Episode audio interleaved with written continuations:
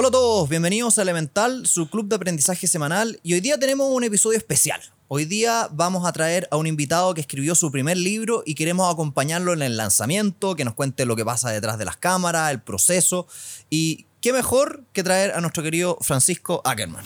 ¿Cómo estáis? Bien, tú, bienvenido a este curso, a este, bienvenido a este curso. Bienvenido a este podcast muy especial donde vamos a hacer de, un montón de cosas como distintas y queríamos como compartir un poco sobre tu libro, que ¿cómo se llama? Con peras y finanzas, igual que el podcast. que ya tenemos, bien. ¿Y dónde viene un poco ese, ese nombre del libro? La verdad es que en sencillo fue el concepto que, que ido haciendo en base a, cómo nació este espíritu de como querer enseñar las finanzas personales, la educación financiera, inversiones de manera simple. Y me acuerdo que una vez me invitaron a un programa que se llama Con pera y manzana que, y, todo el mundo habla siempre de con pera y manzana, porque es como la forma sencilla de explicar cosas difíciles. Entonces, en base a eso y, preguntando opciones de, nombre de, podcast, que cuando me junté con, los chicos de Conexión Creativa, que son los creadores de un podcast muy entretenido que me invitaron una vez como, como invitado, y les dije, oye, me gustaría armar un podcast, tengo una idea, y, y ponemos nombres, les mandé dentro de la idea con pera y finanza y, salió. y salió seleccionado como el, como el que debía ser. Y creo que también lo publicamos, si no me equivoco, creo que lo subía a historias de Instagram para que las personas votaran. Como al final eh, este concepto de medio de influencer financiero se debe mucho a, a qué quieren aprender los que están escuchando.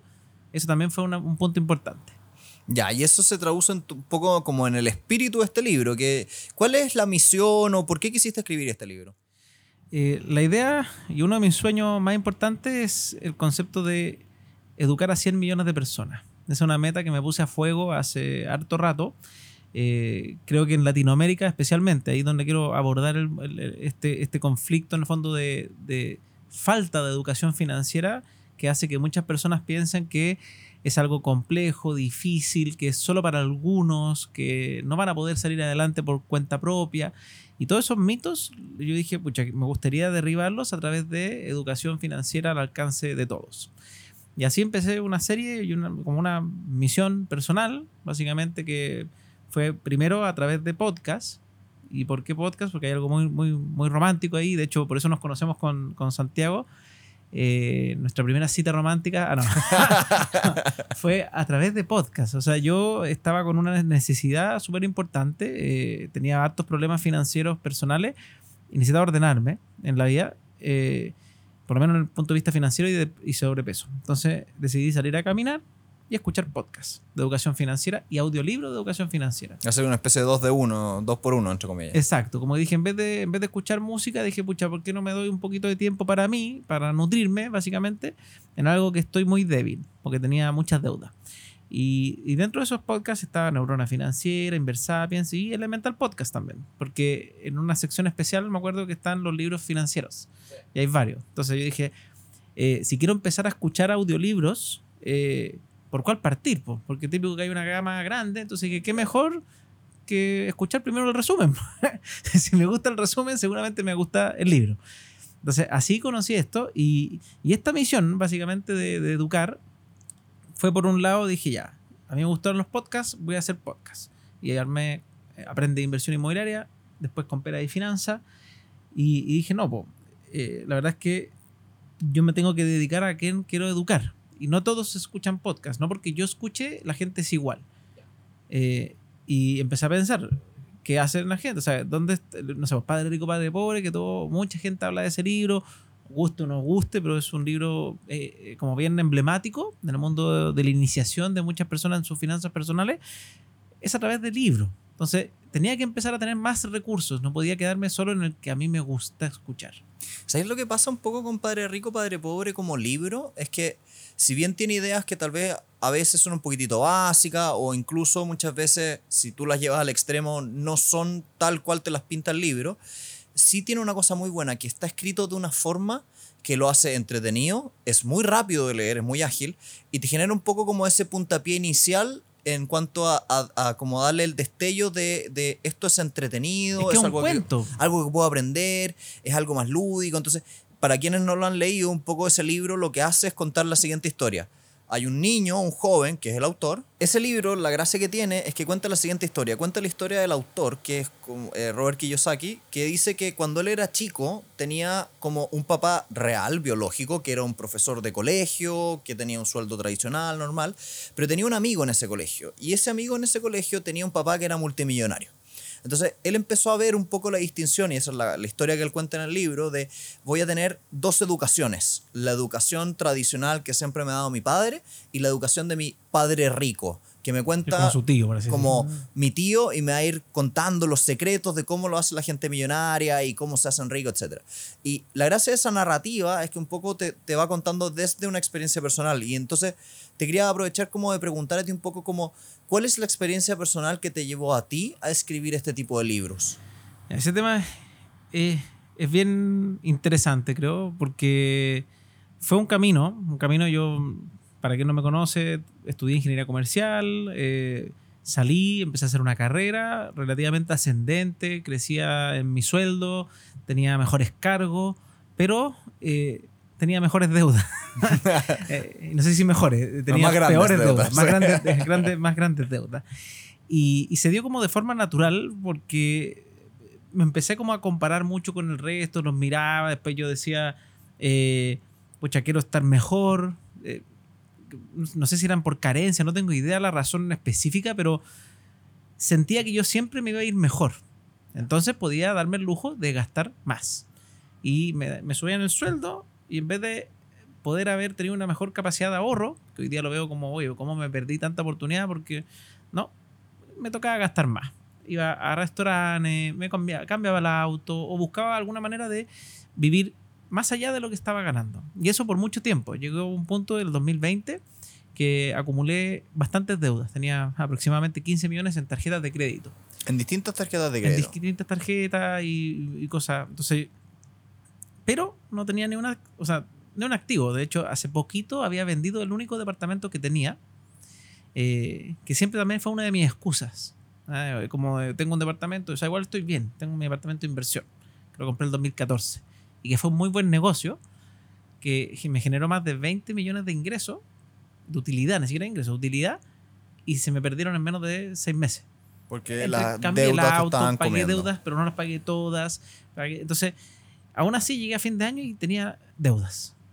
Y me junté en año nuevo con unos amigos y a uno, en mi caso, uno se compara un poquito y veía que la mayoría estaba eh, haciendo su vida y ya algunos pensando y comprando su casa propia, eh, teniendo un auto pagado al contado, casándose. Y yo estaba pololeando en ese minuto y decía, pucha, yo me quiero proyectar, pero no puedo. O sea, no puedo, o sea, a más de un mes ya no me proyecto. Era, mm. si en un mes me voy a comer todos los ahorros que, que me queda para seis meses más. Exactamente, y ni, ni, por un anillo. Entonces, era, ¿qué me pasa? ¿En qué momento me descarrilé? ¿En qué minuto me convertí en el perro zorrón que nunca se supone que para mí nunca fui? Eh, pero resulta que me daba la vida de, como del dandy. ¿ah? Y, y, en ese minuto dije, ya basta, en año nuevo. Entonces, ¿para qué pasó? Cuento corto, el, el 2 de enero de 2020, decidí hacer este cambio. De ahí, esto que te hablé antes, como dije ya, ¿por dónde parto? Porque esto es súper difícil. Dije ya, estoy, estoy hasta el forro, tengo deudas, tengo malos hábitos, eh, hay un montón de información, internet está lleno, pucha, ¿qué, qué hago? Googleo. Y partí, en el fondo, armé mi camino y por eso hoy día yo soy súper fan de, de que las personas si bien, aunque me escuchen o escuchen algún influencer financiero o algún autor o algún universitario, lo que sea, pero que aprendan a armar su propio camino, ¿no? Que no hay una receta para, así como esta la receta escrita, sería re fácil, estaríamos todos, o sea, uno estaríamos todos flacos porque la receta para bajar de la receta para eh, tener ahorro, la receta para todo, y no.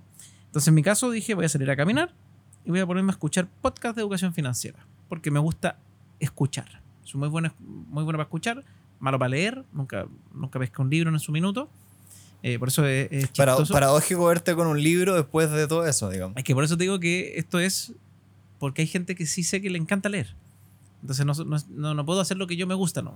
Ya, quería, quería sacar el audiolibro, un medio. sí, voy a sacar un audiolibro de todas maneras, relatado por mí, pero, pero así como yo me puse fanático de los podcasts y de los audiolibros, cuando empecé a ponerme fanático me di cuenta que mucha gente leía.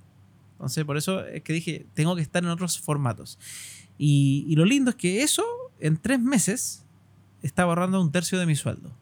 O sea, en marzo 2020, vi en mi, en mi cuenta corriente, terminó el mes y tenía, tenía plata. ahorro, había Y dinero. tenía plata. Y podía pagar. Y la cuota, bueno, también entre medio reestructuré mi deuda en un solo gran crédito de consumo. Tenía la, la- fortuna en ese sentido de que, como siempre fui un buen pagador, o sea, iba agrandando mis deudas, pero siempre las pagaba, me dieron muy buenas condiciones, por lo menos, en ese sentido. Entonces tenía una buena tasa, consolidé mis deudas, que hay típicos métodos para pagar tus deudas, una bola de nieve, pagarlas todas distintas. Y en mi caso yo consolidé todo en una sola cuota que yo podía abordar. Y pese a estar pagando esa cuota, igual pude ahorrar un tercio de mi sueldo. Y fue muy satisfactorio.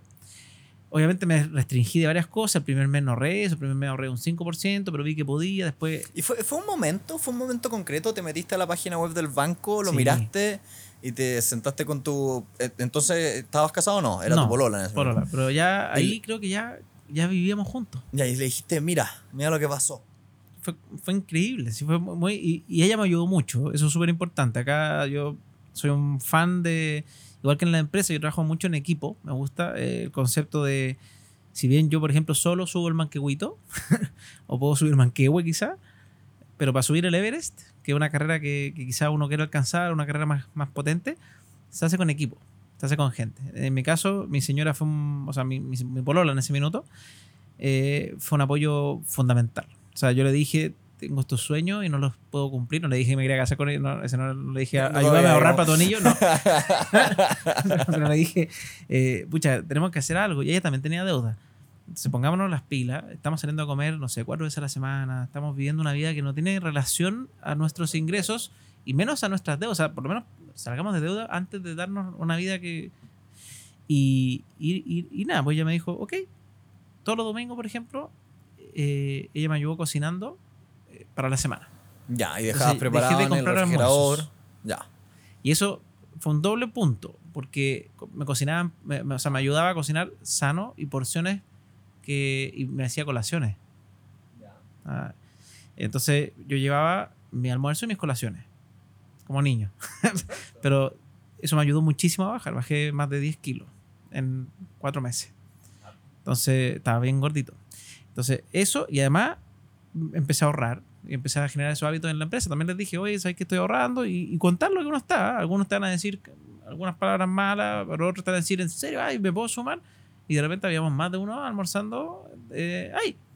Lo mismo, en mi caso la historia del café. Yo tengo una cuestión bien romántica con el café porque fui- soy adicto, creo. Me gusta mucho, tomo harto café. ¿Cuántos cafés al día? Cinco, seis, no sé Ya, adicto. varios, soy adicto, creo que una adicción. Eh, pero me compraba el café de la señora de abajo que me lo vendía en oferta 10 lucas por 4 cafés al día. Y yo me gastaba las 10 lucas de café al día. Y no ganaba un sueldo para gastarme eso. eso. Si uno, sí, o si sea, yo- suma son 200 mil pesos al mes. Sí, y eso era un buen porcentaje de mi sueldo. Entonces, yo, por ejemplo, me quejaba de que no me alcanzaba para tener vacaciones, no me alcanzaba para comprarme mis cosas ricas si yo quisiera. Me quejaba mucho, además. Era bien, bueno para quejarme.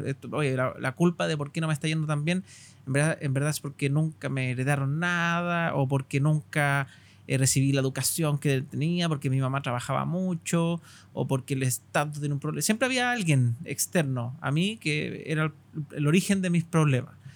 Y todos estos libros, muchos de ellos hablan harto de ese tema, de la mentalidad, no sé, por secreto de la mente millonaria, un montón de, de libros bien interesantes que me hicieron mucho reflexionar en base a eso y, y cómo podía tener el control de mi, de mi, de mi, básicamente de mis acciones, de mis hábitos.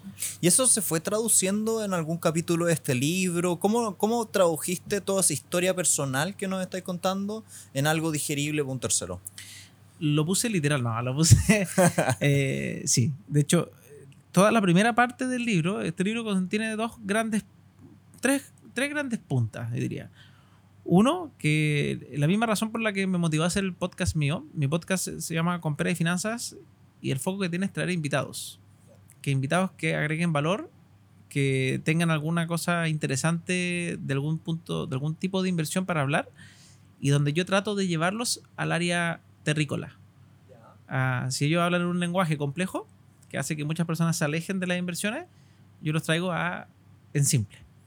Entonces, este libro recoge, por un lado, toda esta parte inicial de hábitos, mentalidad, trae toda esta parte como de preparación mental, porque al menos yo me di cuenta que era, en mi caso fue muy fundamental. O sea, piensa los 32 años, hay gente que partió más joven, gente que partió más adulta, pero estuve 10 años literalmente trabajando como chino, me sacaba la mugre y todo, y, y, fue un cambio de switch de cabeza el que me hizo dar vuelta a mi vida en, en, en muchos grados, porque no solo cambié mis hábitos de ahorro, sino que también me motivé en emprender, me volví un influencer, o sea que libro, o sea, en tres años he hecho mucho más de lo que hice en una década, pero mucho más exponencialmente. yo creo que hay un tema súper interesante que es que no, no, muchas veces se toca, pero la experiencia no está siempre relacionada con el tiempo. Y el ejemplo típico es cuántas veces hemos visto personas que llevan 10, 15, 20 años en un trabajo,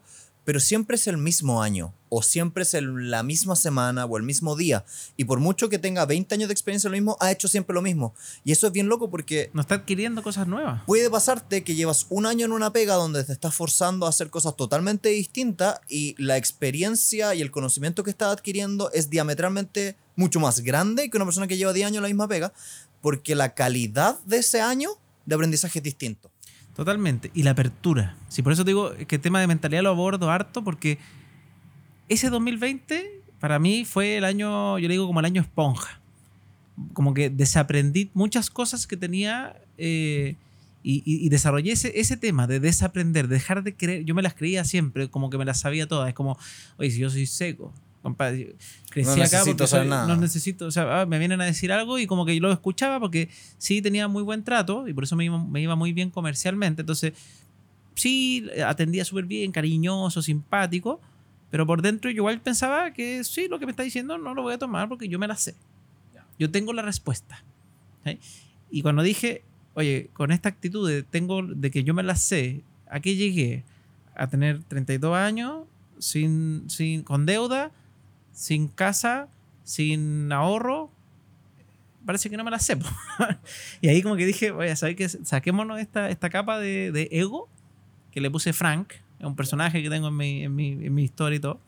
Saquémonos este ego y volvamos a aprender. Entonces, todo eso está en el primer capítulo. Y después ya viene eh, lo más técnico o más, en el fondo, tarea y cosas que es Excel de ahorro, que incluso está descargable, más cómo se usa Después, instrumentos de inversión. El concepto es que las personas puedan entender en este libro qué es un depósito a plazo, qué es un fondo mutuo, qué es una criptomoneda, qué es el trading, qué es la inversión inmobiliaria, qué es el crowdfunding.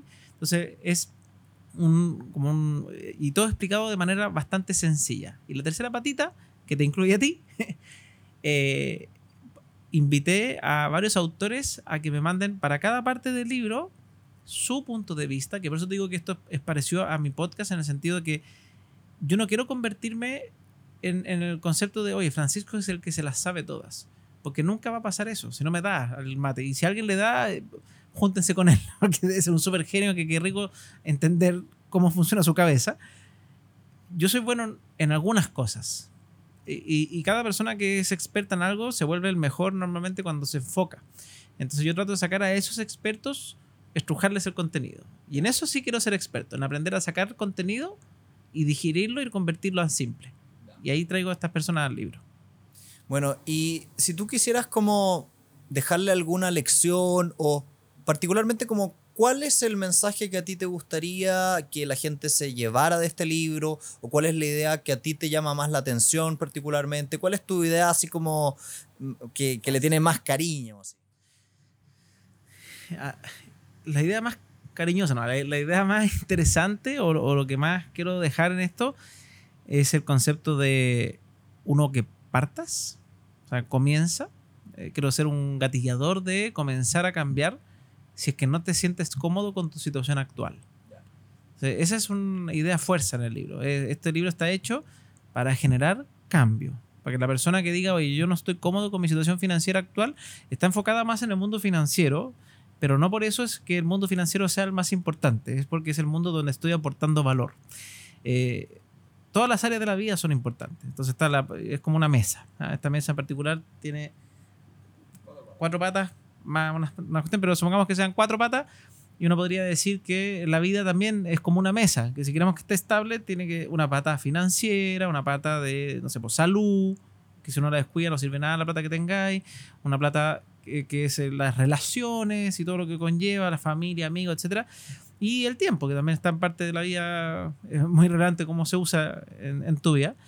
Eh, y yo me enfoqué en esa, en la patita financiera. Me gustaría que el libro sea este cambio de switch, de cómo la pata financiera tiene mucha relevancia en la vida, soporta el resto de las patas, o sea, todas se soportan entre ellas, pero no, no hay que dejarla de lado. Eh, sacarnos estos traumas de que es mala y conocer los distintos instrumentos para que puedas decidir comenzar a invertir en uno de ellos. Y si yo quisiera comprar este libro, ¿cómo puedo acceder a él? Zigzag, Antártica, Busca Libre. eh, en, en la mayoría de las librerías va a empezar a aparecer pronto. Ya está, creo que están esas. No sé si que Leo ya está, pero ya está empezando a aparecer en todas. Llegó, está salido del horno recién. ¿Y tiene formato digital? No, eso se No viene en veo. segunda etapa junto con el audiolibro. Ya, perfecto. Entonces, para todos aquellos que nos están escuchando en Spotify particularmente y en formato netamente audio, les vamos a dejar en las notas del, del episodio los nombres de las editoriales, los lugares donde lo pueden encontrar y para los que nos están viendo en videos de YouTube, ahí está el libro, lo pueden ver físicamente. Este es el libro. Está muy bueno, muy bonito. Lo voy a mostrar a la cámara. Allá. Así que los dejamos más que invitados a explorar el libro, a darle una oportunidad, porque creo una de las cosas que me gusta más de la literatura es que hay veces que hay libros que te cambian la vida. Es súper loco, pero los libros tienen esa fuerza a veces. Tal como tú comentábamos hace unos minutos atrás en Padre Rico, Padre Pobre, hay veces que hay un momento en tu vida donde estabas pasando por un momento difícil y de repente encontraste esa persona que habla en el lenguaje que necesitabas para ti o us- usa las frases. Muchas veces es bien divertido, pero yo, como pueden ver, leo bastante. Y de repente me encuentro con que me acuerdo de una frase, me acuerdo de una cita, de una idea fuerte de un libro, porque en ese minuto me cambió. Pero basta con eso.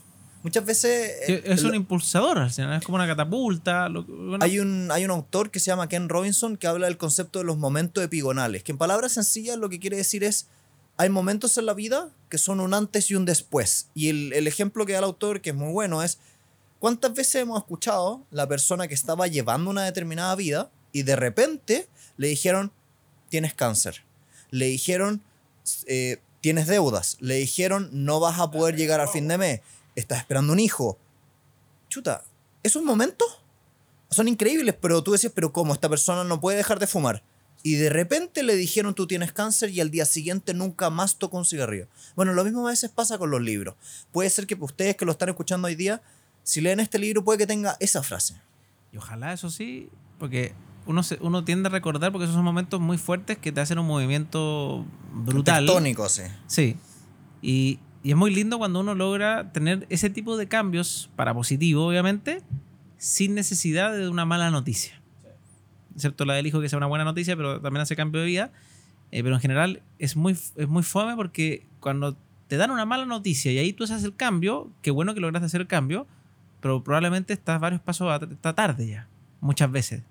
Entonces, cuando uno logra hacer cambios positivos gracias a eh, algún elemento externo y ojalá que sea interno. O sea, por eso también a mí cada vez me, llama más la atención el concepto de comenzar a meditar, que es uno, una- uno de mis pendientes de este, de este año que quiero empezar a tener, o, o empezar a autocultivar el conocimiento, es muy, muy bonito. O sea, para mí, como te digo, eh, no fue necesario tocar un fondo, porque si bien tenía deudas, yo todavía la podía pagar. todavía- no, hay, hay personas que caen en DICOM, le embargan la casa. O sea, hay puntos mucho más abajos de lo que llegué yo. Eh, pero no es necesario tener que llegar a eso para darse cuenta. O sea, no puede ser que tú estés endeudado en X millones de pesos para entender que no puedes seguir ocupando la tarjeta de crédito como una extensión de tu sueldo. O, o- Tal, tal vez yo creo que la frase que me llevaría para esto es que muchas veces te conviene arreglar el techo cuando no está lloviendo. Es decir, antes de que las cosas estén mal. Porque si te pones a arreglar el techo cuando ya estás con deudas, cuando ya estás en el Se hoyo, te va a podrir el piso, se te pasa una parte. Además de que no te, te sirve tanto, te afectó el resto de la casa.